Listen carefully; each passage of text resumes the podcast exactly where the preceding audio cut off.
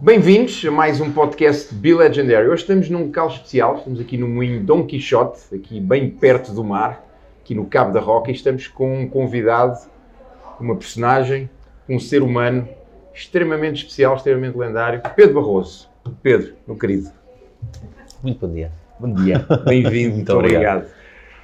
Personagem, ser humano, Pedro Barroso. Quem é o Pedro Barroso? Ui. Começas logo a abrir, começas logo a abrir.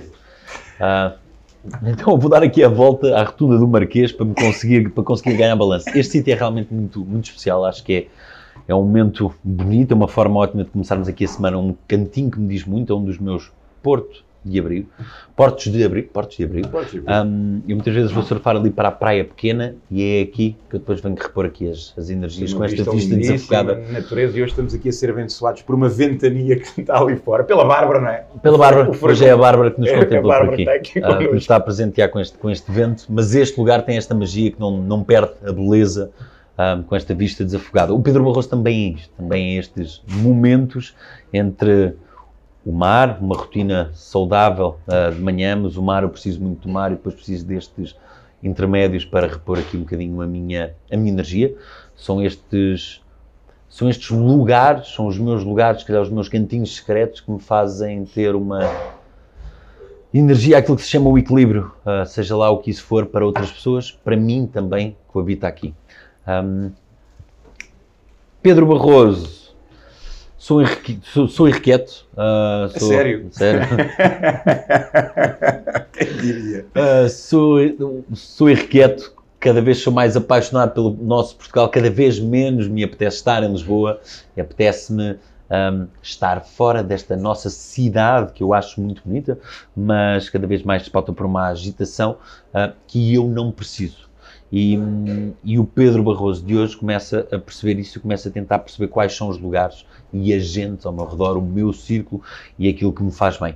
Um, porque talvez a intensidade com que eu trabalho, ou a forma como eu sou apaixonado a trabalhar e outra não me faz sentido, uh, preciso de uma energia muito peculiar, que é a minha, não é, não tem que ser não um dogma, mas para mim é o que funciona. E eu preciso, depois de repor energia, de ir buscar inspiração e de ir buscar outros afetos outros momentos, outros tempos um, ao redor desta, desta cidade, desta agitação. Para mim funciona quase em, caixas tanque, quando eu tenho que estar aqui com uma rotina muito sólida, trabalhar 12 horas por dia se necessário, emoções elevadas, mas depois preciso de desligar. respirar, desligar. E nós temos é uma das coisas que eu tenho feito, acho, durante o último ano, desde que regressei a Portugal, que é privilegiar o nosso país, a Portugalidade, as nossas cores, sabores e gente, e, e é o que me faz sentido.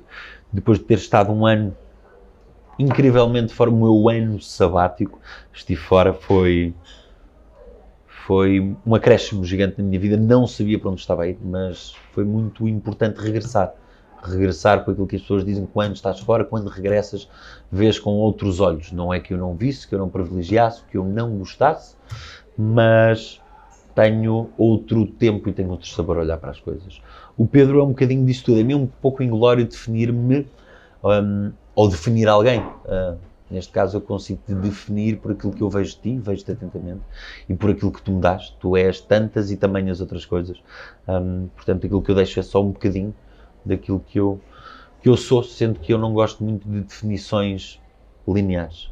Eu próprio, caixas eu próprio, de vez em quando, aceito este vento da Bárbara que é capaz de virar para leste 300 graus e se calhar lá vou eu um bocadinho, depois vir para a esquerda, para a direita. Portanto, é por aí.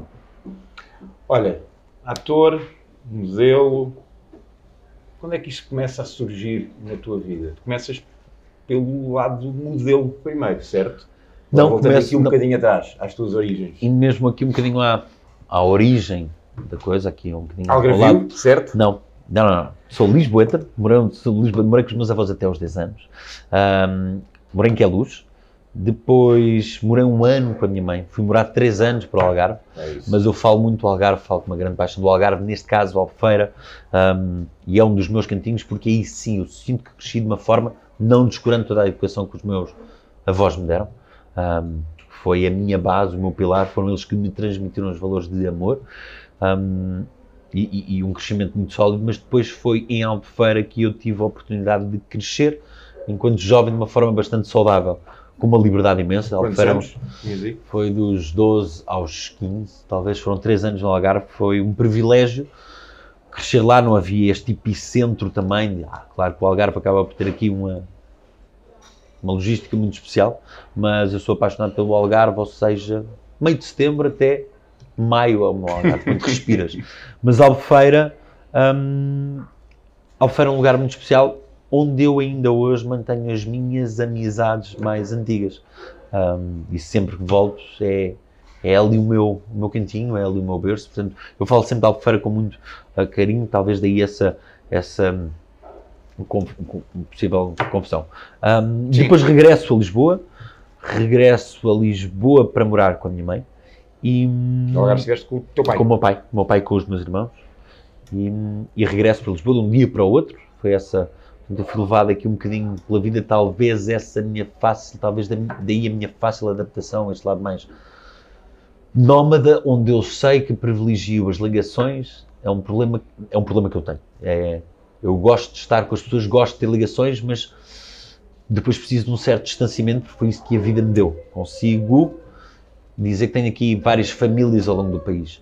Depois, se calhar, não consigo ser tão consistente na presença, mas sinto que a ligação, os afetos, o amor e aquilo que construí está lá. Está lá, ficou lá depositado, ficou lá depositado melhor de mim. Mas talvez pela vida me ter obrigado a mudar, porque até certa altura foi isso que, que, me foi dado, que é agora tens que ir para a esquerda, agora tens que ir para a direita, agora... Ou seja, quando voltas para Lisboa não foi uma escolha tua, foi agora vais. Não, agora vais. E, e nesse agora vais, ou seja, tu, tu enquanto jovem estás sempre na expectativa ou numa ansiedade ou num pequeno vazio de ter que criar ligações e foi sempre isso, isso causou-me alguma confusão, ao mesmo tempo trouxe-me outras ferramentas com uma necessidade de uma fácil adaptação a cada meio, a cada, a cada lugar, a cada grupo. E, e foi isso, fui, fui, explorando. Obviamente que no meio dessas ferramentas que tu vais ganhando, há outras, outras coisas se calhar não estão, estão, estão sólidas. Um, fiquei sempre em Lisboa e, e morei com a minha mãe, até que há um ano que eu decido ir para o Algarve, um, rever o meu pai, e é nesse verão que eu iria fazer melhoria de notas, queria aprender inglês, porque eu até lá tinha sido, este meu lado rebelde sempre me deu para fechar, estancar coisas, criar barreiras. Eu não gostava da minha professora de inglês e, e houve um dia que eu lhe disse, uh, quando percebi que ela ia ser a minha professora de inglês no ano a seguir, entrei na sala e disse: Eu não vou passar a sua disciplina, eu só não venho incomodar, não vai me chumbar por faltas, eu vou para aquela mesa lá ao fundo. E foi assim que eu fui, tinha as aulas, não faltava as aulas de inglês.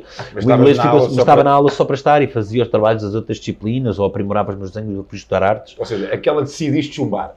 Aquela decidi chumbar, sabendo que uh, à la longue eu teria que fazer um exame e foi isso que eu me comprometi. A melhor forma de aprender inglês é praticá-lo. Algarve, o meu primeiro trabalho de verão foi trabalhar num restaurante, que eu não me esqueço, foi a Tasca de Alcaz, na rua da Praia do Túnel. Um, onde eu cresci, a minha madrasta, a Paula, a minha segunda mãe, tinha uma loja na entrada da rua, havia outra logo lá da Tasca de Alcaz, portanto eu estava ali um, em casa. E tinhas quê? 17, 18? E aos meus 18 anos.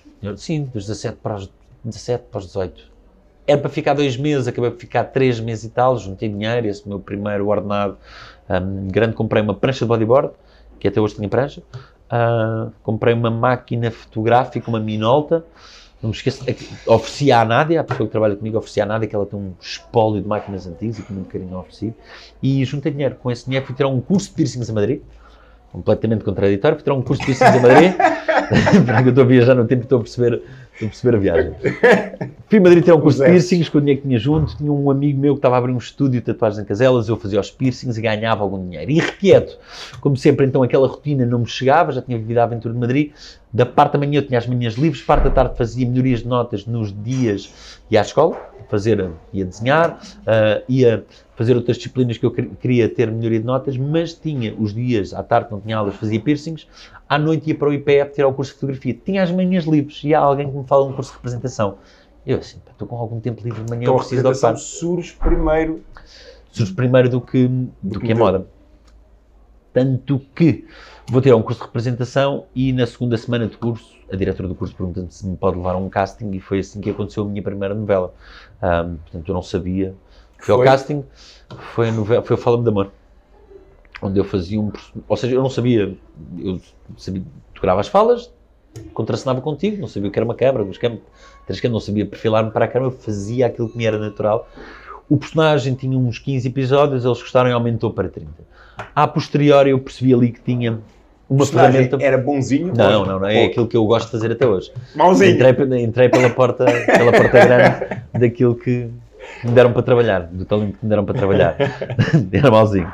Ahm, nos bonzinhos, eu acho que posso dizer agora com, ahm, com alguns anos de carreira que nunca fui feliz na concessão dos mesmos. Não é aquilo que me Tens dá- dar fruta àquela. sim. que dá aquela gana de explorar e extrapolar emoções. E foi através desse primeiro trabalho que eu percebi que tinha aqui uma ferramenta para trabalhar. Epá, isto está aqui qualquer coisa que me faz sentir bem. Há qualquer coisa que eu tenho aqui guardada que eu consigo trabalhar. E E tinhas que 19, 20? a dos 19 para a gente, sim. Hum, depois desse projeto, sim, tentei entrar para uma agência de, de modelos, fui, não interessam agora os nomes, ah, mas fui uma agência primeiro e entrei muito em conflito, fui com um amigo meu, que até hoje é meu amigo, o Pedro Casemiro, foi a pessoa que me agarrou no centro comercial e disse, pá, tu devias ir a uma agência, foi o Pedro Casemiro com muita paciência me levou a uma agência e lá falaram de ginásio e de corpo, eu aquilo, um antagonismo àquilo que eu queria, achei aquilo muito agressivo, assim, não. Há uma altura que ele me inscreve e ajuda-me a inscrever no Elite Look. Eu mais uma vez não sabia o que é que estava a fazer. Lá fui desfilar para a frente, para trás, com roupa, até que era um grande concurso na altura, era coberto pela, pelas televisões inclusive, e eu fiquei nos. Era eu, o Gonçalo Teixeira e o Ruben Rua na final do Chapitão a nível nacional, tanto que eu não tinha passado, isto é uma mensagem, eu não passei nas semifinais para a final, depois foram-me rebuscar porque achavam que o look, porque eu já era reverente, tinha os piercings, tinha as tatuagens, portanto aquilo na altura era um- uma coisa irreverente. E eu não passei nas semifinais, mas ligaram para me buscar para a final. Foi assim uma, um processo menos normal. Na final fui passando e eu vi o meu nome agora para os 15 finalistas. Pedro Barroso, não, não, não. para os 10 finalistas, e eu não sabia o que estava a fazer, pronto, e passando. Portanto, os três finalistas fui eu, Gonçalo Teixeira, que para mim é um dos melhores manequins do, do, nosso, do nosso país.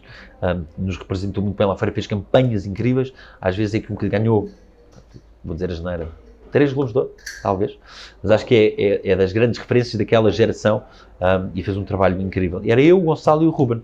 E pronto, lá fiquei nos três finalistas, sem saber muito bem o que é que estava a fazer. Já no final já andávamos a desfilar com os focos de luz por cima. E pronto, e foi isso. Na Elite é quando realmente me dão mais ferramentas para me trabalhar. E eu lembro-me que a Para tu primeira trabalhares que enquanto a ter mais oportunidades para experimentar. Era uma agência, tens mais acesso a castings, trabalhos de fotografia, e é aí que eu começo a perceber. que eu começo a perceber o que é que quero fazer, até mesmo pela fase negativa. Eu lembro que o primeiro trabalho, muito bem pago, era uma coisa de cabelos. tinhas quantos anos aí? Já? 20 aqui? 1, Vinte. 2, 20? 21, sim. Ganho esse primeiro casting, ganho o primeiro trabalho, o primeiro casting geral da agência, ganho, fico o trabalho, tinha os piercings, fui fotografar. E lembro de chegar à agência, Quando dizes que tinha, tinhas os piercings, tinha um piercing aqui, outro aqui, outro aqui. Tinha três anos. Era um passe Aqui, aqui, era um jovem passe E então eu lembro-me de chegar à agência depois do trabalho e, e era bonito porque a agência é realmente uma, uma família. Eu levo as agências e hoje em dia acho que hum, há, um, há um cuidado. Hoje em dia temos as redes sociais, temos um Facebook, um Instagram, as pessoas já conseguem ter alguma autonomia. Eu acho que antigamente, an- no meu antigamente, eu já, já posso dizer isto, as agências eram quase uma casa, uma segunda formação. Era uma oportunidade de começar a entrar no, no mercado de trabalho. Eu tive pessoas que eu guardo até hoje, uma, uma Maria João, uma Ana Borges, um Duarte, Nuno, e foram essas pessoas que fizeram parte da minha família profissional. Hoje em dia vejo as coisas um bocado sendo levadas um bocadinho ao pontapé, moneymaker, e não interessa o que é que tu és, és vendido em, desculpa a expressão, em barda no meio de, de outros grupos, eu sou completamente contra isso, acho que cada um tem um ADN, cada um consegue focar o seu caminho, e são coisas que me afligem um bocado, e talvez eu hoje em dia tenha outro tipo de seleção na conduta que quero ter.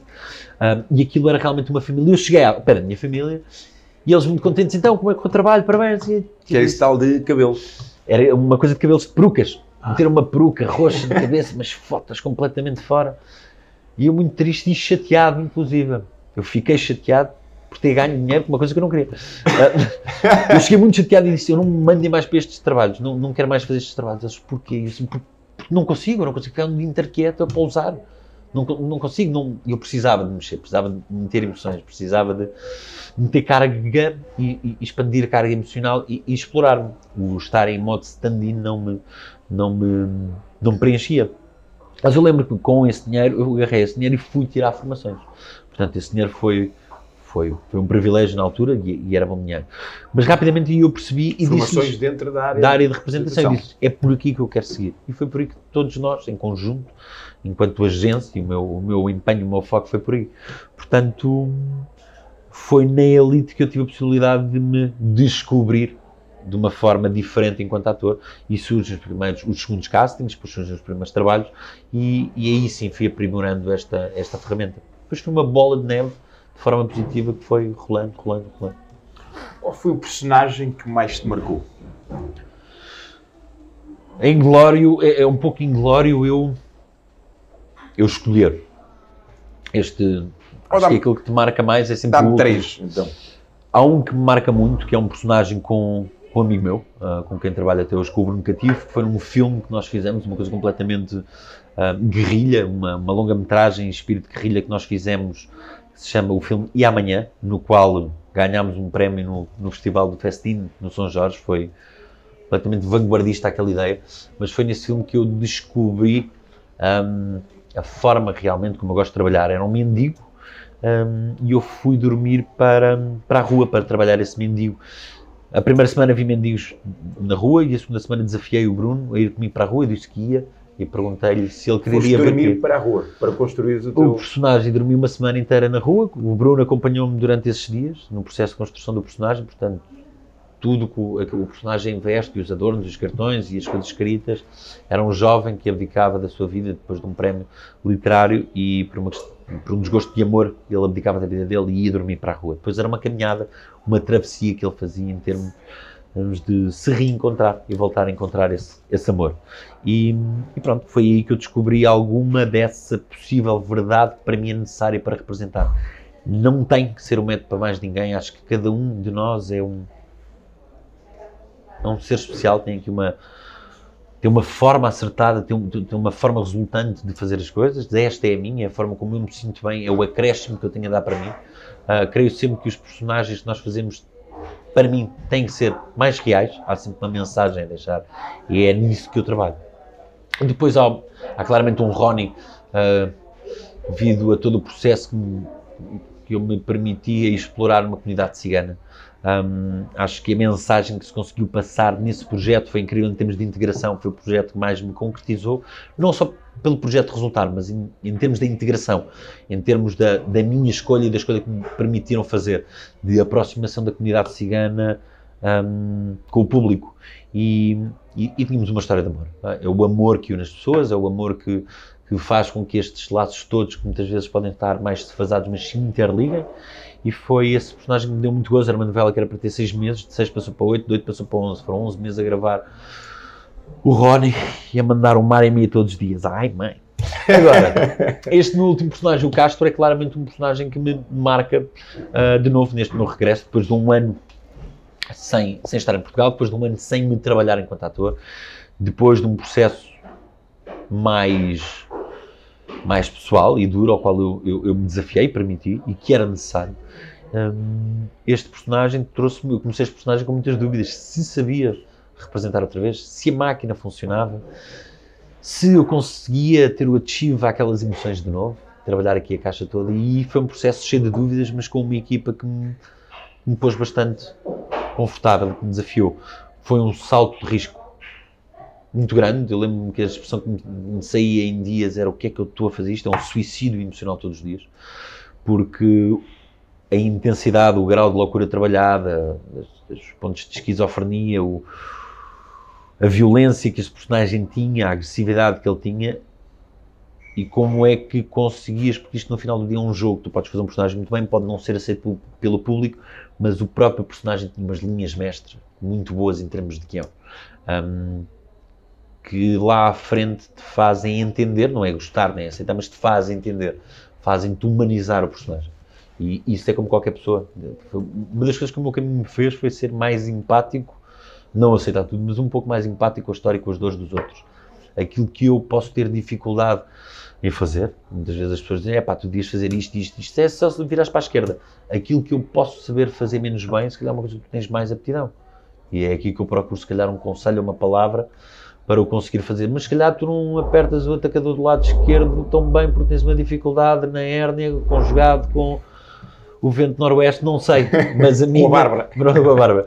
Mas se calhar as tuas... E é isso, as tuas aptidões são diferentes da minha e eu acho que é nessa energia que me apetece viver hoje em dia, ser mais empático, uh, confiar mais, confiar um pouco mais, sendo que muitas vezes me é, me é difícil, mas confiar mais no, no próximo e acredito que um, é através do espírito de entreajuda e tu fazeres crescer o próximo que tu também cresces. É nisso que eu acredito.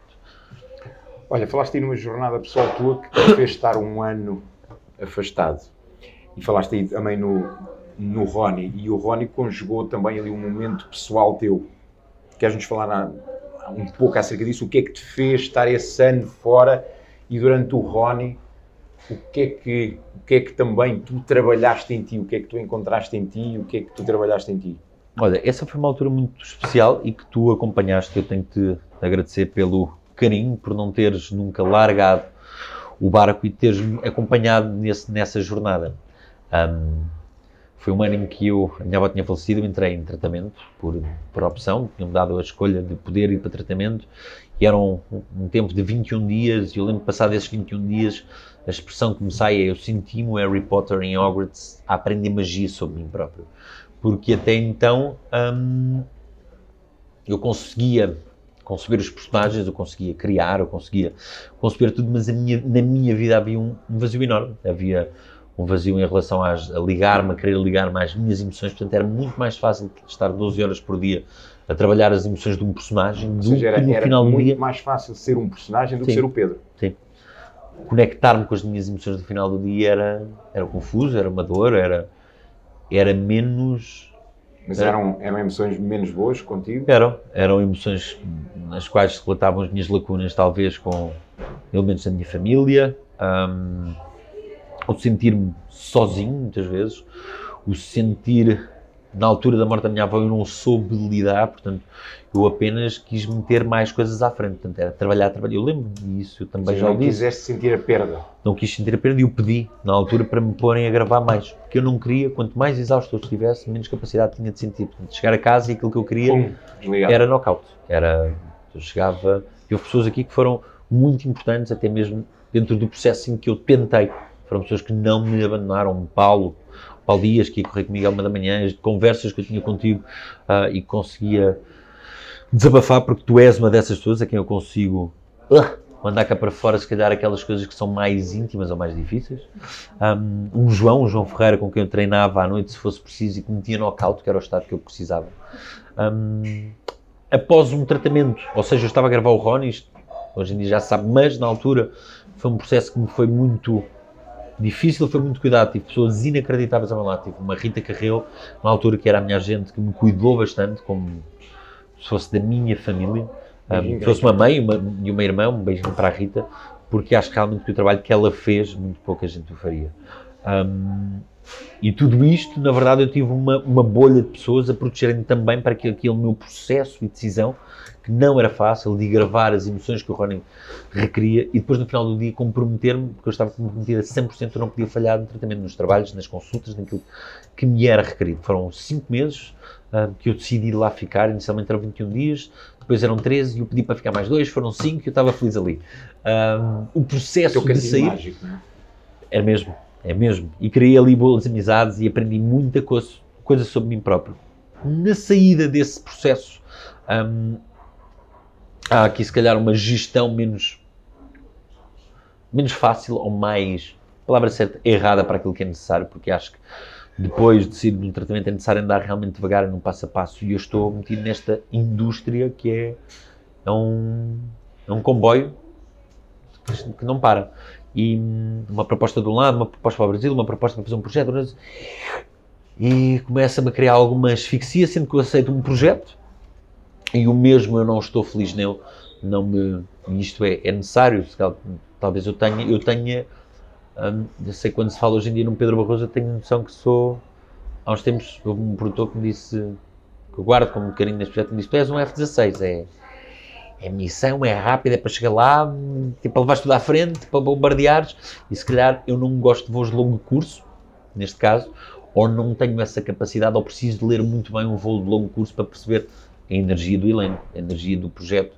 E se calhar eu preciso, e isso não tenho, ou seja, tu não tens que te adaptar a tudo. É uma coisa que eu preciso. Tu não tens de te adaptar a tudo, eu não tenho, eu não tenho que ser, uh, eu não tenho que ser bom a fazer bons curso. Se calhar a minha missão é mesmo isso, é F16, ou um projeto fechado, ou uma série como a Vida Palace, na qual Uh, me comprometi a 100%. Nesse ano foi um ano mágico, porque na verdade depois de tratamento e tu estavas, para mim foi tinha Mónica, mas foram o meu corpo de, de, intervenção que estava naquela gala onde foi um ano maravilhoso, onde um, foi um ano que eu conquistei quatro prémios para melhor ator, onde eu sei que também me valeu a pena esse compromisso comigo próprio, batalhar e a crescer. Um, e que tudo aquilo que eu tinha feito em termos de trabalho tinha. Eu, eu tinha a certeza que aquele ano ia resultar muito bem. O Vidac Palace tinha a certeza que ia correr muito bem, obviamente, depois isto está na aceitação do público, no mercado que agora também. está na HBO. Que agora está na HBO Portugal e estamos na HBO Espanha. É incrível. É incrível. É incrível quando tu fazes as coisas. É um pouco como o processo do trabalho, do trabalho do Bruno. Quando tu simplesmente te entregas de coração e toda a equipe e vai tudo num, num barco em uníssono, hum, as coisas acontecem e acontece mais do que aquilo que tu estás à espera. E eu acho que isso é um ótimo, acho que a, novela da Herdeira é um ótimo exemplo de. Eu lembro-me de ficar a ver as cenas de colegas meus, da Kelly, de Lourenço Orticão, de ficar a torcer pelas cenas. Isto aconteceu nesta novela agora com o Diogo Martins. Eu acho que de um, de um projeto eu tiro sempre uma pessoa e, eu ficava babado a olhar para as cenas do, do, Diogo, e o Diogo é uma pessoa que eu vou guardar com muito carinho e porque me fez crescer bastante como ator. Um, voltando aqui ao meu processo, há ali depois uma baliza de tempo em que eu não me. Um, que eu me tento adaptar ao projeto, não acreditava nele, não, não acreditava no meu.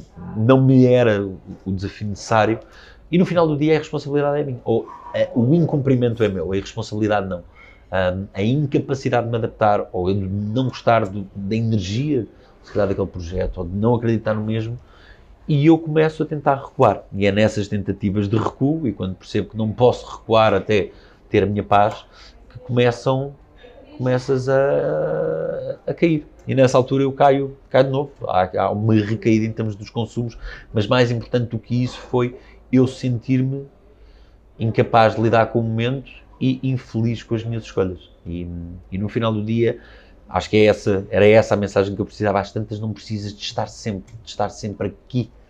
Porque eu tinha ganho quatro prémios e agora tinha que estar aqui porque tinha que fazer outro projeto e a pressão à tua volta e vai, vai, vai, vai. E tu às vezes não tens que ir. Tu às vezes só tens que meter os pés no chão, parar e dizer não quero mais. Esse não quer mais tem um preço. Às vezes não vais saber dizer não quero mais da forma certa, ou porque não te ouvem, ou porque a tua voz não tem o volume necessário suficiente. Então, se calhar o meu inconsciente arranjou outras estratégias para o não quer mais. E, e pronto, e é nesse ano, dentro depois ali de coisas menos fáceis de lidar, eu tenho noção que eu não gosto. Eu gosto de trabalhar, gosto de trabalhar e ter uma caixa estanca à minha volta, uma equipa que me é saudável.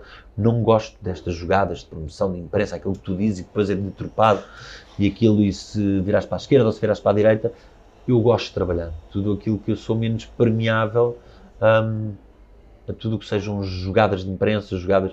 É necessário, é um jogo e tu tens que o saber jogar. Mas se calhar, há uns anos atrás, era o infante terrível, era o, porque respondia mais, porque são os microfones que saíram das mãos das pessoas. Hoje em dia já não me chateia tanto, simplesmente não despendo o meu tempo, ou despendo o meu tempo com as pessoas que me são, que eu sei que vão dar a tonalidade e o carinho certo a cada momento que eu passei com elas e que lhes depositei uma palavra. E isso para mim importa-me ter um momento como este, um, em que se calhar a verdade não é deturpada. Seja, e é nesse ano que eu decido. Deixaste de te importar com as pessoas e passaste a importar com a pessoa, com as pessoas que tu escolhes. Sim. Mas tenho, confesso que por vezes é, é confuso e ainda hoje, porque passei a ser mais desconfiado, passei a, a ser menos crente por vezes, porque fico mais desconfiado no que as pessoas querem de mim, quem é que está à minha volta, onde, quando, porquê e como, e se calhar analiso mais, se calhar, no do dia a confusão é só minha. Sou eu vivo aqui com os meus macaquinhos, o que é que querem mim, que Ah, porque se calhar as, pessoas não estão nem para ti, mas passei a ser mais Então há fases em que eu tenho noção, inclusive testo as pessoas, o que é que tu, dá para passarmos só um momento sem a fotografia, sem dá para respirarmos ar puro, ou qual é a jogada que está por trás, ou mesmo com agências e com trabalho. E então depois eu não tenho propriamente uma natureza tão leve, então depois de vez em quando agito o tabuleiro, sai, sai daqui.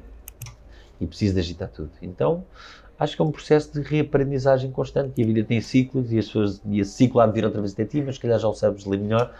E eu gosto desta energia em que eu coabito, em que trabalho com menos gente, faço as minhas coisas, um, continuo a ter expectativas constantes e é bom eu ter expectativas para me trabalhar sobre elas. Uh, mas isto é, não quer dizer que tu não erres, que eu não erre uh, diariamente, mas acredito neste caminho de autoaperfeiçoamento, seja lá o que isso for. Um, Foi isso que foste em busca quando rumaste naquele caminho no Japão? Tu me acompanhaste? Estavas tu? Sim, que ainda nos... Aliás, eu tenho uma foto disso, estás tu não sei onde, estou eu em Santiago, Santiago. Ou, Pers, ou, ou, ou Prestes, acho que foi na última noite. Nós íamos falando em horários diferentes, sim, que era incrível. Íamos namorando em horários diferentes. E fui só ser simples, para o Japão eu fui só ser simples, não queria ser de beber. Quantos dias? Eu tive 50, caminhei 58 dias, tive 72 no Japão. Foram 58 dias a caminhar, com, pronto, e os outros foram interregnos.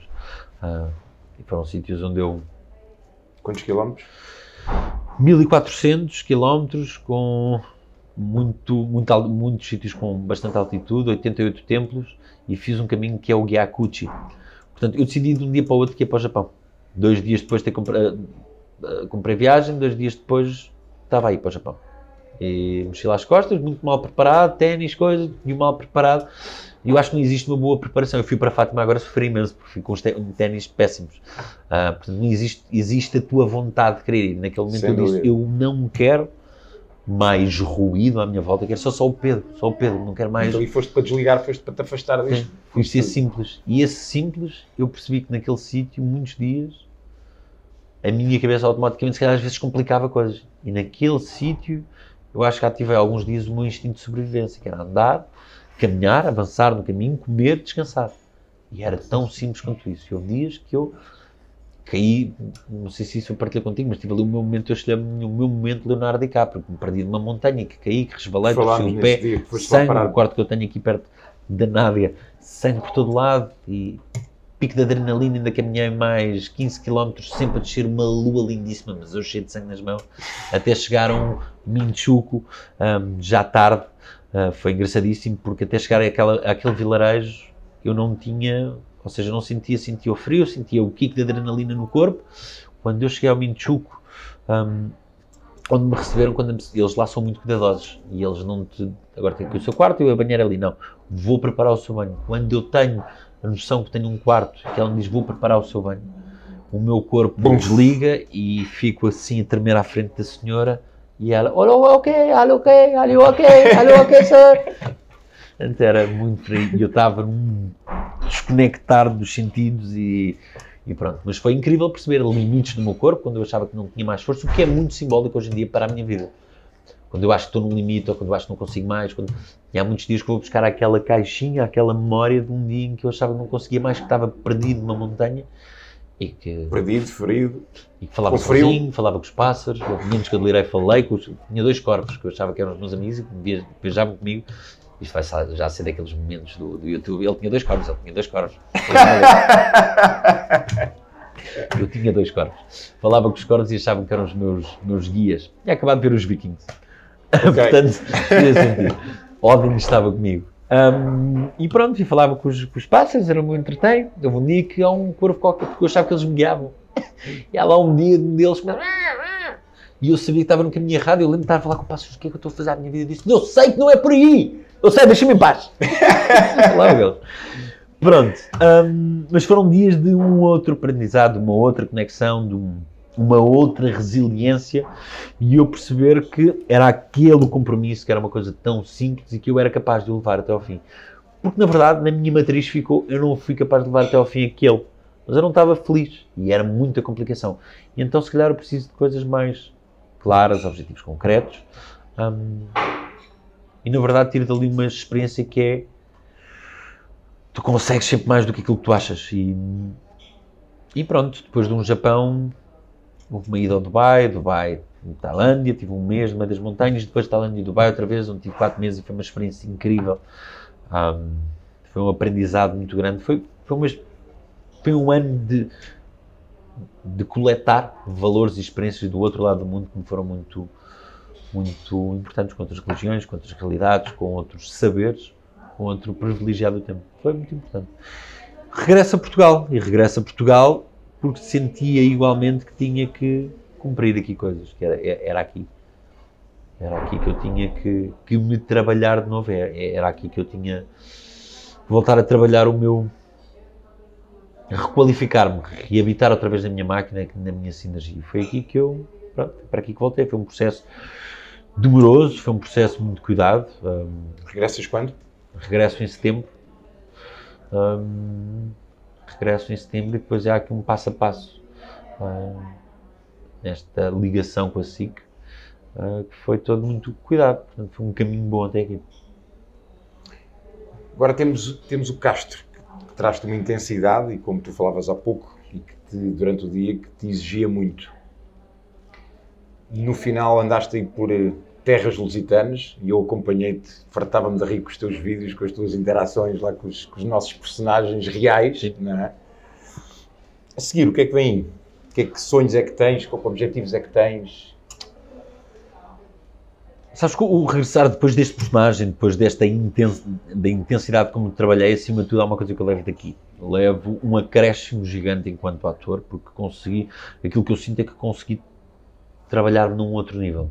Consegui trabalhar-me, uh, que o risco e, e, que o salto de fé foi, foi, foi bem conseguido um, e que trabalhar nesta energia é duro, é denso, houve dias muito cinzentos, houve dias que eu tive completamente ligado só ao personagem e tinha dias em que tinha uma Cátia Ribeiro, que eu falo sempre dela, diretora de atores, ela me dizia, ao início tu metias-me confusão, porque eu ia dar as, as indicações e tu não olhavas para mim, tu estavas olhar para o lado, mas eu ouvia tudo. Então, disse, depois eu percebi a tua forma de trabalhar e em querer trabalhar contigo, não desistes. A cena vai mais e mais e mais e mais. E pronto, que é uma das características dos, dos não é? Eu serei sempre a ofender, mas é uma das coisas boas. Nós queremos mais e mais e mais e mais, e mais e mais e mais eu quero de emoções. E é uma das coisas que eu consigo ter ali. Depois deste Castro, arranquei para um Costa a Costa, que era um desafio que eu já muito queria fazer.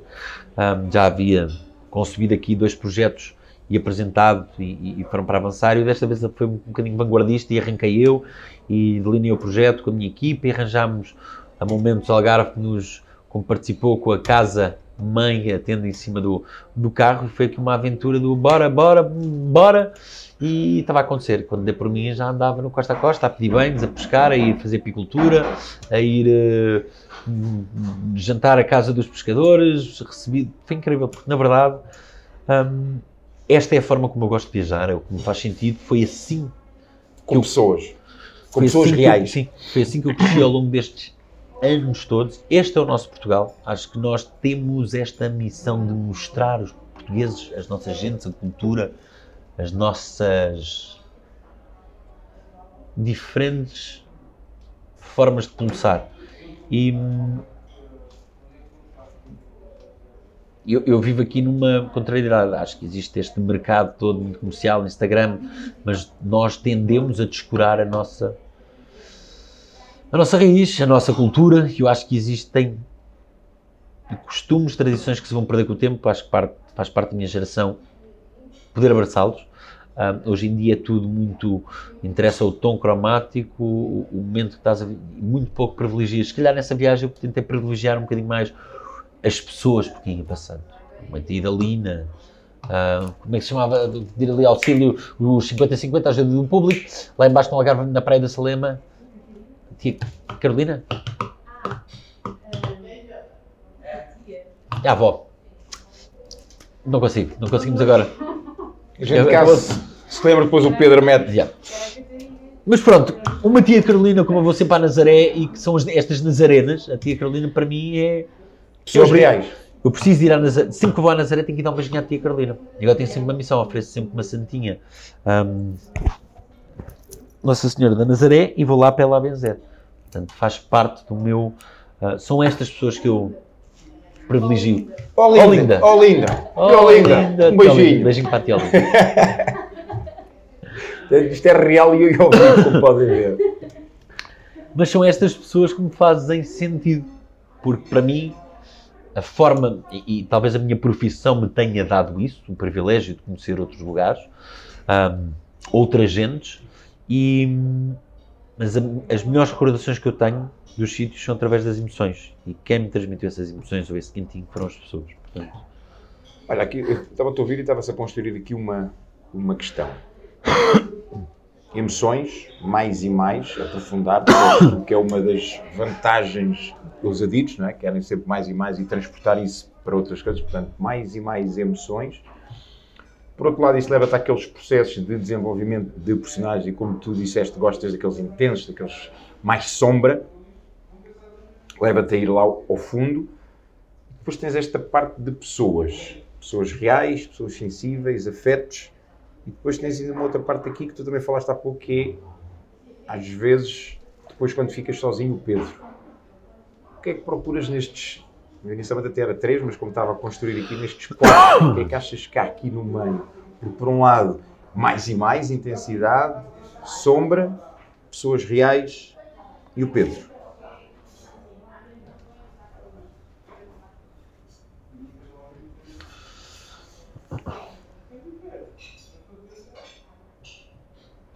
Eu sou a soma disso, eu sou soma disso tudo. Eu não sou. Acho que demorei o tempo certo para eu também ter a capacidade e a leveza de conseguir passar a mensagem do meu caminho. Isso só me torna. Não me torna nem melhor nem pior, só me torna mais humano. Se calhar é essa a mensagem que eu quero passar, porque hoje em dia as pessoas, as pessoas sofrem com ansiedade, o ter que ser, a fotografia, o... e no meio disso tudo eu, tam... só sofri com o meu processo, só cresci com ele. Um... Só tento passar, é na verdade o que me faz feliz. E não vale a pena hoje em dia contrariar-me e mandarem-me para um, um sítio inacreditável, cinco estrelas, Pá, quando eu sou feliz é com, os, com, com coisas simples. Ou seja, um, eu posso ter este, há este lado luminoso todo desta profissão, há o, o foco, o highlight de toda coisa. Eu preciso destas raízes, desta gente simples que me faz todo o sentido. E eu, na verdade, sou este pedaço destas, destas coisas todas que, na verdade, tenho que ser feliz aqui a trabalhar, porque eu preciso, eh, não é monetário, eu preciso disto para mim, preciso de de criar, de, de, meter emoções cá para fora. Não me tendo quando estou a trabalhar, se calhar estou a criar projetos de, de vídeo ou de outro tipo de narrativas, que é aquilo que me faz sentido também. Um, mas aquilo que eu tento sempre deixar é o que me faz sentido, igualmente nos personagens, é um legado de alguma coisa. Este Castro não deixa de ser um personagem real. Eu sou a soma disto tudo, sou, sou este inconstante tão depressa está tudo lineado, mas decidi virar só aqui dois dias aqui só para a esquerda porque achei que era giro e vou conhecer não sei o quê, porque entusiasta. Um, da mesma forma digo-me isto aos personagens, lá atrás também errei, tive estas lacunas todas e no fim do dia não, não sou nem melhor nem pior, sou pá, sou humano como é isso. Sou, acho que vou humanizando, vou-me tentando humanizar todos os dias. Uh, Mas vou despindo das minhas carapaças. Era isso que eu ia, eh, que eu ia agora. Esse, esse momento menos bom que tiveste ali que, e que tiveste a coragem de, de, pedir ajuda e de admitir que precisavas de ajuda e hoje em dia falares disso de forma aberta e, e pública, não é? É algo que não só na minha percepção, significa termos a coragem para expor algo que a sociedade muitas vezes julga, mas acima de tudo, quando fazemos isso é porque estamos bem com essa parte, não é? Quando nós olhamos e, dizemos, não, eu precisei daquele, daquele momento, precisei daquela, de ir às, à sombra e de resgatar algo lá. Tu hoje olhando para isso, o que é que trouxeste lá, e tu falaste agora que cresceste nesse, nesse momento, o que é que trouxeste de Pedro desse Pedro real que tu és, o que é que identificas que trouxeste mais e o que é que deixaste ir? Porque uma coisa que eu noto hoje em ti mais ainda é essa necessidade de encaixar. E, e tu disseste há pouco, não, se calhar eu não tenho que fazer aquilo, se calhar eu não tenho que ser assim, não, eu, se calhar tenho que ser isto. Isso é isto que me faz sentir bem. Portanto, o que é que deixaste lá e o que é que trouxeste? E o que é que tens estado a trazer cada vez mais? Talvez a minha, não é talvez, na minha infância, tens uma palavra agora super importante, a necessidade de encaixar. Na minha infância, devido a algumas lacunas, houve aqui coisas que me fizeram ser mais frágil, ou lá atrás eu achava que me tinha que encaixar, mas tinha uma necessidade de aceitação. A maior necessidade de aceitação que eu tive já não era dos outros, e, e em tratamento foi isso que eu lidei. Um, porque, na verdade, é, é duro, é, é é duro não é fisicamente, é emocionalmente, porque tu vais lidar de frente contigo próprio. Te obrigam a, a escrever. Há um trabalho que é muito importante, que são os, tu, os teus... Faz um trabalho sobre cinco erros, cinco erros que tenhas, de relações que tenhas danificado, cinco erros monetários, cinco erros de, de, danos a nível de saúde. Um, e esse trabalho dos danos, mais tarde tu vais lê-lo voz alta perante o teu grupo e aí tu já estás noutro trabalho. Portanto, isto em termos de estar tudo muito bem oleado em termos do que vais fazer, está muito, o teu foco já está no outro lado, a tua, tua dor, naquilo que trabalhas sobre a dor, vais fazer trabalhos que têm a ver com a tua honestidade. Quanto mais honesto, quanto mais duro, quanto mais honesto tu fizeres as coisas, um, mais vais a crescer aí, mais vais-te perdoar, mais vais tirar uh, coisas de ti. E, e, e, se eu olhar, isto só foi a possibilidade de eu me aprimorar, de me trabalhar mais. Porque com toda esta necessidade de aceitação, ou um, se calhar não tive aqui um pilar tão presente, um pai tão presente, e isso trouxe dificuldades em relacionar-me com as pessoas, ou então me relacionava, tentava sugar tudo porque queria ser aceito, porque na verdade lá atrás existiu uma grande confusão em relação a porque é que me tinham deixado para trás. E isso uh, trouxe-me uma necessidade de aceitação diferente. E se calhar hoje em dia, obviamente que tu tens que ser aceito num grupo onde estás, mas tu tens as tuas necessidades singulares, tu és peculiar em certas coisas, tu tens que privilegiar o teu tempo, tu tens que privilegiar acima de tudo a tua energia. Há sítios que se calhar, ah, se calhar não vou a jantar, se calhar não vou à festa, não, porque me drena a energia, porque não, não, não quero, e aprendi a dizer o não. Eu lembro de uma frase tu que é, foste tu que me disseste, às vezes um não é um grande sim para ti, um não para outro é um grande sim para ti. É sempre. E isso fez-me muito sentido. Então às vezes é não, e não, e não, e não, e não, mas estou a dar sim a mim próprio e se calhar hoje em dia preciso fazer se calhar um bocadinho menos e aprendi que é preciso fazer um bocadinho menos para que as coisas resultem ou não andar sempre a correr, às vezes quanto menos, as coisas vêm até ti, quando fazes as coisas com energia certa, com clarificado, tu próprio também te um, clarificas de outra forma. O que é real é que eu andei sempre desde o meu início de carreira um trabalho atrás do outro, um atrás do outro, porque tinha necessidade de compor aqui, de crescer, e há ali um momento em que eu não percebi que deveria ter parado. E a vida obrigou-me, a vida deu uma possibilidade, obrigando mas deu uma possibilidade de, de parar.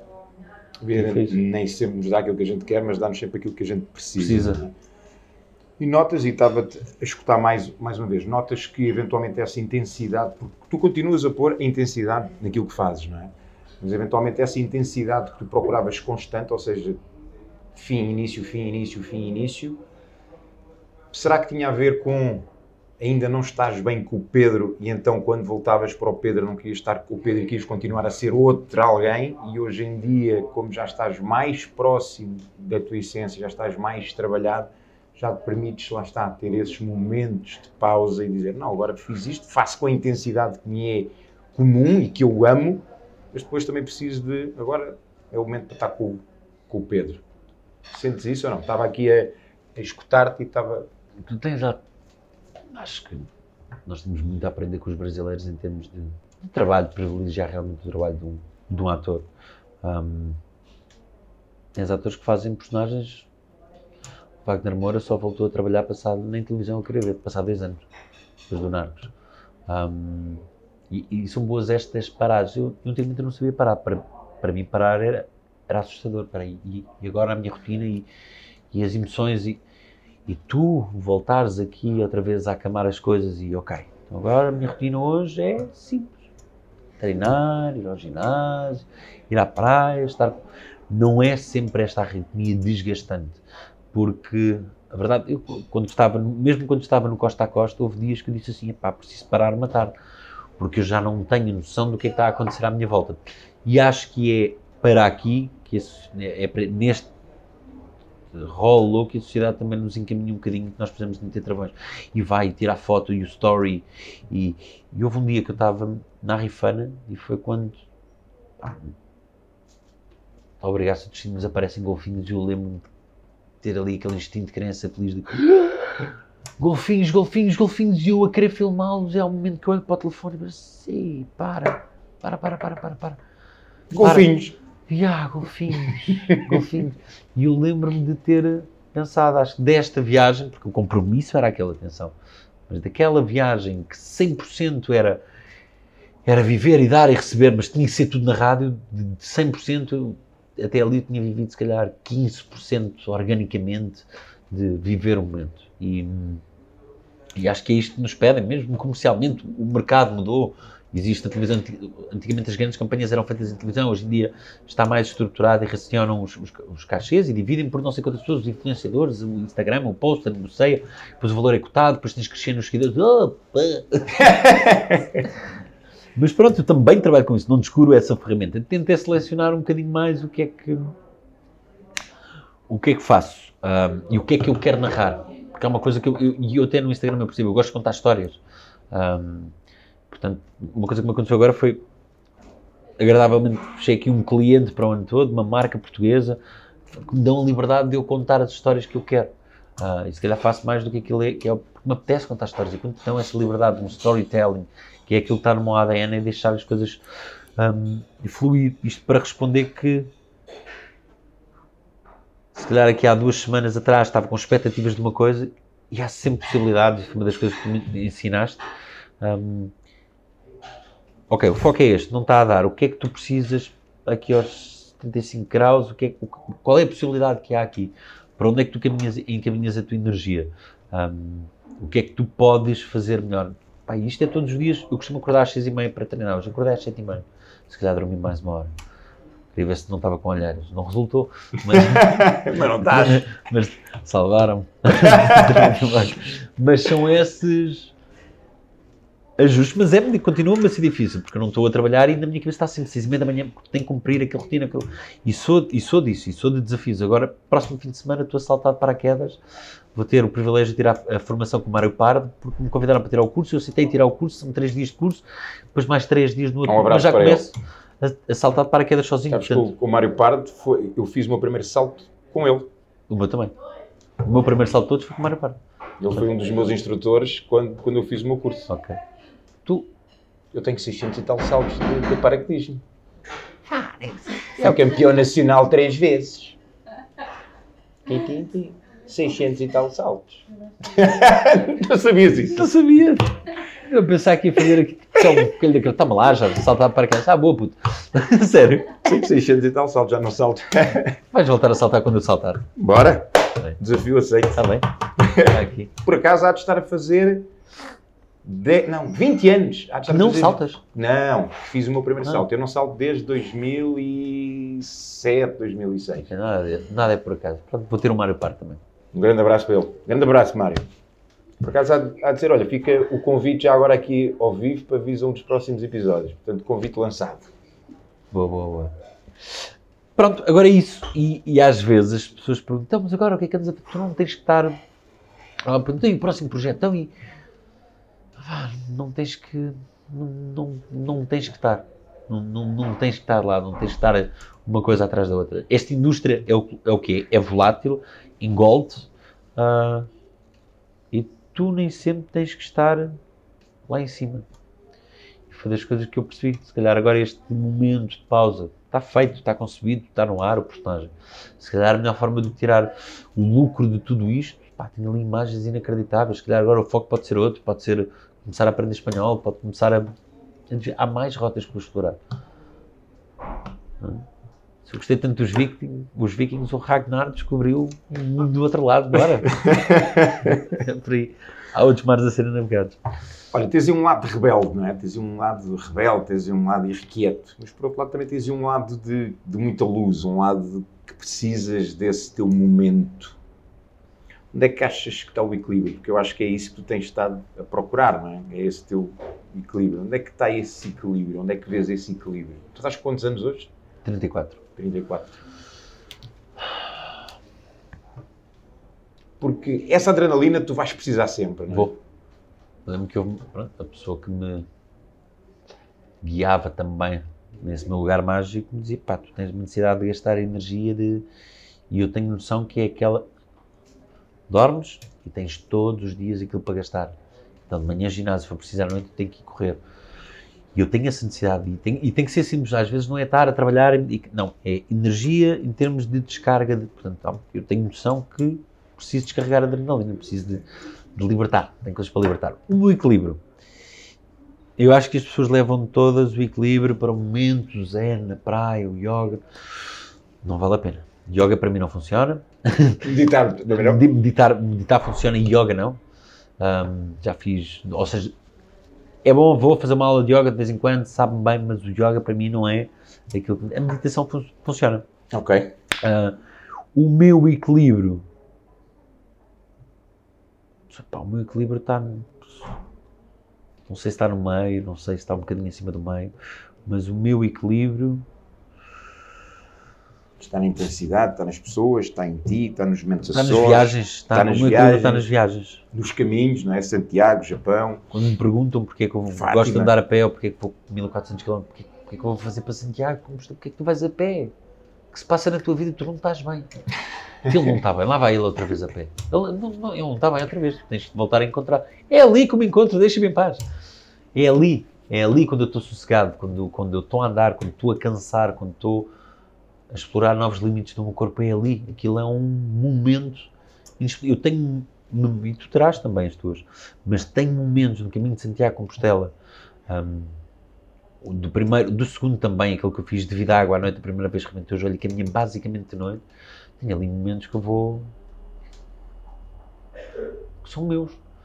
São, são, são memórias que eu não quero perder, mas são. Há uma, há uma frase, eu já fiz. Tu já fizeste quantas vezes? Eh, Santiago 3. três, eu já fiz quatro. Não, não, tu partiste.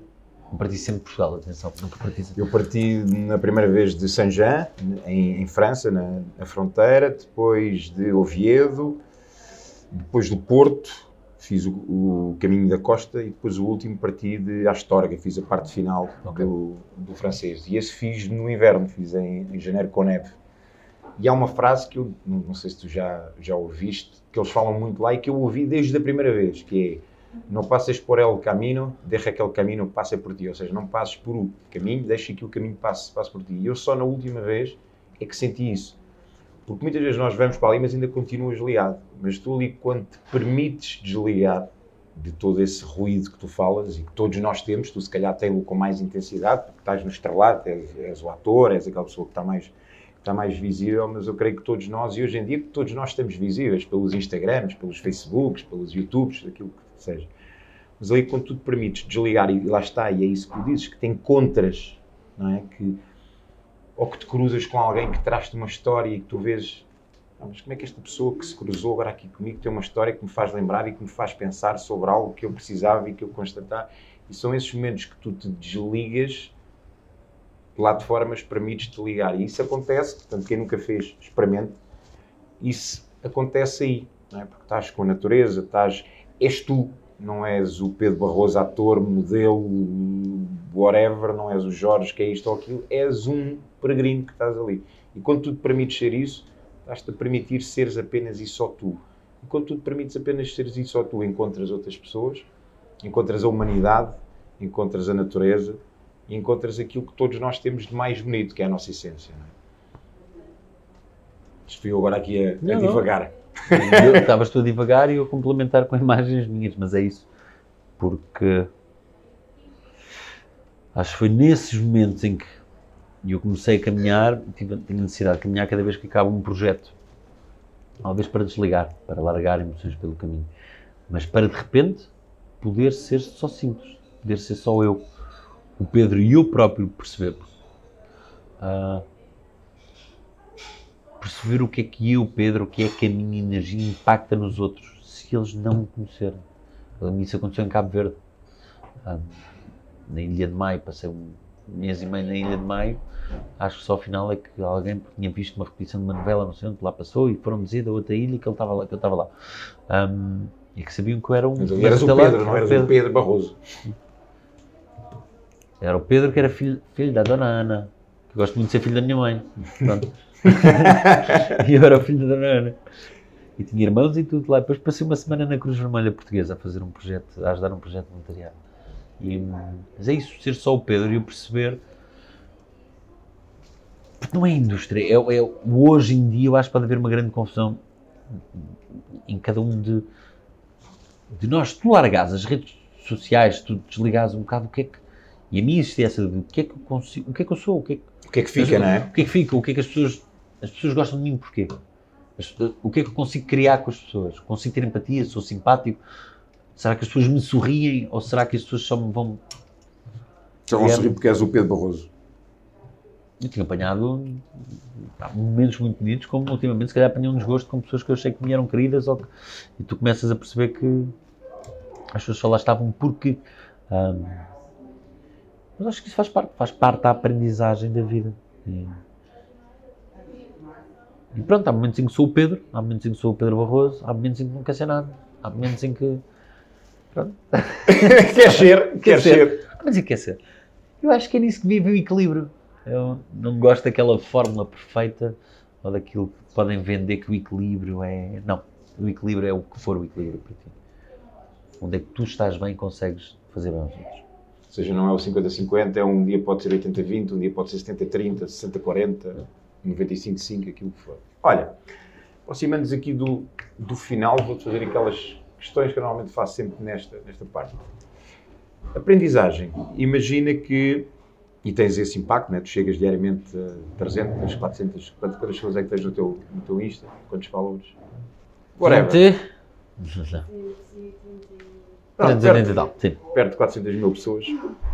É, portanto, tens esse impacto. Não é? Mas imagina que que era dada a hipótese de Pedro Barroso falar numa plataforma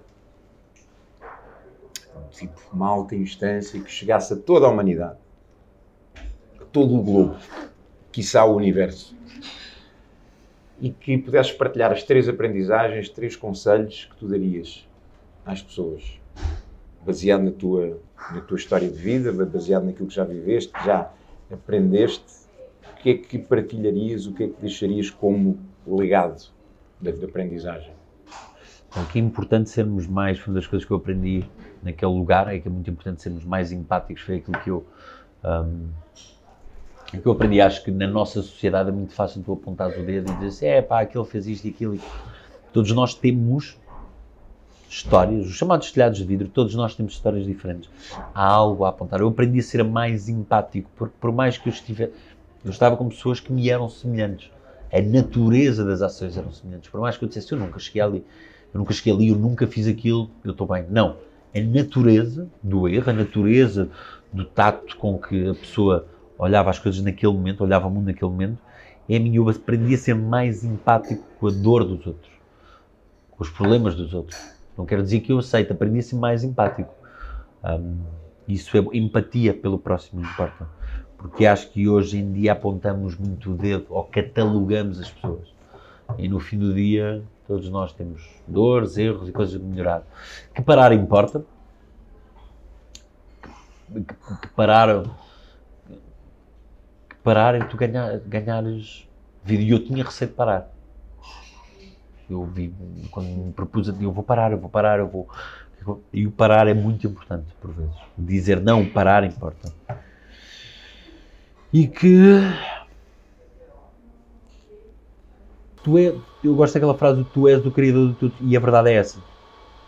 Obviamente que existem tantos outros, existem imensos outros fatores que podem influenciar, mas tem a ver com a tua decisão e com, a tua, com o teu foco e com a tua determinação naquilo que tu não dá por aqui hoje, deixa ali, hoje apetece-me ir por aqui. E que isto é uma aprendizagem constante, não tens que ser uma caixa estante, não tens que ser aquilo que os outros querem. E tu crias, tu podes criar, uh, és tu que crias o teu, o teu caminho. Aprendi isso da, da forma mais simples em Santiago de Compostela, uh, no Japão. E são coisas tão simples como escolher a rua para esquerda ou a rua para direita, se calhar andas mais, mas ah, vais-te cansar, mas se calhar tens mais duas ou três coisas lindíssimas para ver, ou vais-te cruzar com aquele senhor, ou podes ir pelo caminho um shortcut, se calhar cansas-te menos e não viste. És tu, e é nessas encruzilhadas simples das, da vida que tu também cresces. Um, tenho a noção que nem sempre fui atento a tudo. E que se calhar por, porque, porque na altura não tinha a capacidade eu levo isto desta forma, porque foi assim que me cuidaram também lá. Está tudo bem, fizeste isto, isto aconteceu. Podias ter feito melhor, se calhar sabias fazer melhor, mas na altura não sabias. Não é que não tivesse as ferramentas, às vezes tens as ferramentas não as queres usar. Um, e hoje em dia, mesmo tendo as ferramentas e conhecendo as coisas todas, tu às vezes só utilizas por aqui. Utilizas 50% delas, mas, mas és tu que escolhes o caminho que tu queres seguir. És tu que crias És tu que crias o teu caminho. Qual é o caminho que queres criar? Olha, se...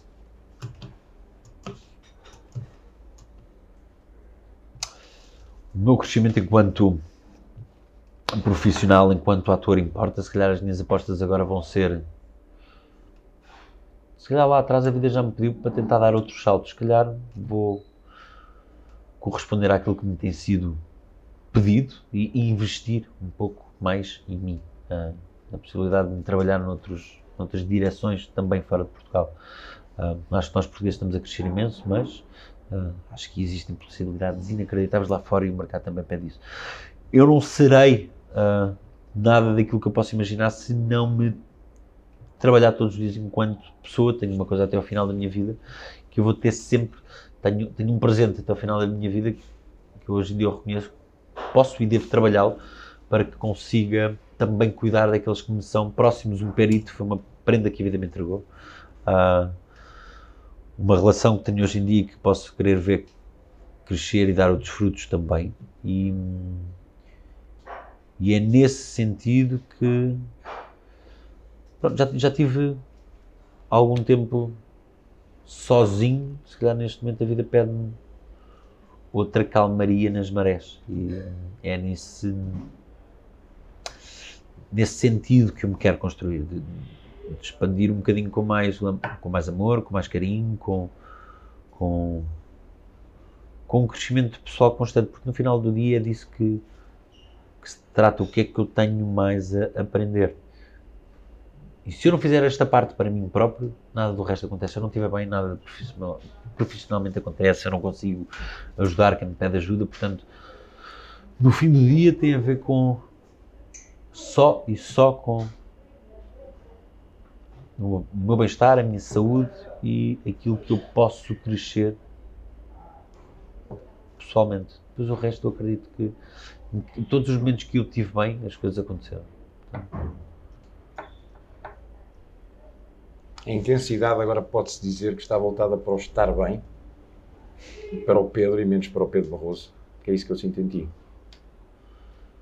A minha intensidade está vocacionada para mim. Tenho a noção absoluta que é, é, é para dentro. Eu preciso de meter e preciso de carregar as energias, de, de estar uh, rodeado de pessoas boas. Uh, mas que depois também preciso isto. É pá, isto também já chega também só estar a carregar. Agora preciso libertar. quando eu, quando eu te liguei, estou prestes a ir para a onda, não sei o que, eu sei que mais, seja-me sorte. Porque depois também sou isto e estou nos sítios e coisas e estou na Nazaré e de repente dizem Se tudo correr bem, a gente fala daqui a pouco. Pá, temos ali o, o, Sérgio Cosme, que é o anjo da guarda da Nazaré e bota d'água e. Bora, bora! Eu acabei nas ondas, estava maluco. Posso ser generoso aqui? Não posso? Podes. Eu lembro de estar, eu passar ali a, a, pedra do, do Guilherme e pensar assim, vou passar a pedra, ou eu tenho medo, não estava uma modulação grande, mas já estava, é o suficiente para sentir assim, isto depois é sempre crescendo. É? Ou eu não gosto disto, e vou chamar a borrar a cueca, ou então vou adorar. E eu lembro-me de estar do vídeo, está, todo, está a grande parte musicada, porque eu só dizia, maluco, estava maluco de adrenalina. Eu cheguei, cheguei ao carro, sabes quando tens os kicks de adrenalina, cheguei ao carro Sim. e já ia dizer, não, amanhã vou buscar e vamos para Lisboa porque eu quero ir buscar o câmara. Só me diziam assim, calma, vamos jantar. Eu assim, não, vou para Lisboa, vou buscar... Tinha que fazer coisas, tinha que fazer coisas, tinha que fazer coisas. Se calhar as pessoas hoje em dia vão lá, calma lá, anda só comer. Já me conheces, já não me digas, se me disserem assim não faças, é o pior que podem fazer, que é porque Não queria. não quê? Não posso fazer. É pá, aí que eu vou. Agora é que eu vou. Mas se me disserem dos outros, não, bora só jantar, bora só ser felizes. E, não, porque eu quero só jantar, só ser felizes. Está bem. Vamos jantar e vamos ser felizes, pronto. Tá bem, bora lá. Pronto, pois as pessoas à minha volta também, pronto, tenho sorte de terem tato e de conhecerem hum, o Stródio, o Stródio, meu Cicerone. Vocês têm que ir quando forem a Nazaré, faço questão que lá fiquem. O Stródio é mesmo o meu porto-abrigo na Nazaré. Mas o Stródio chama-me o anjo selvagem.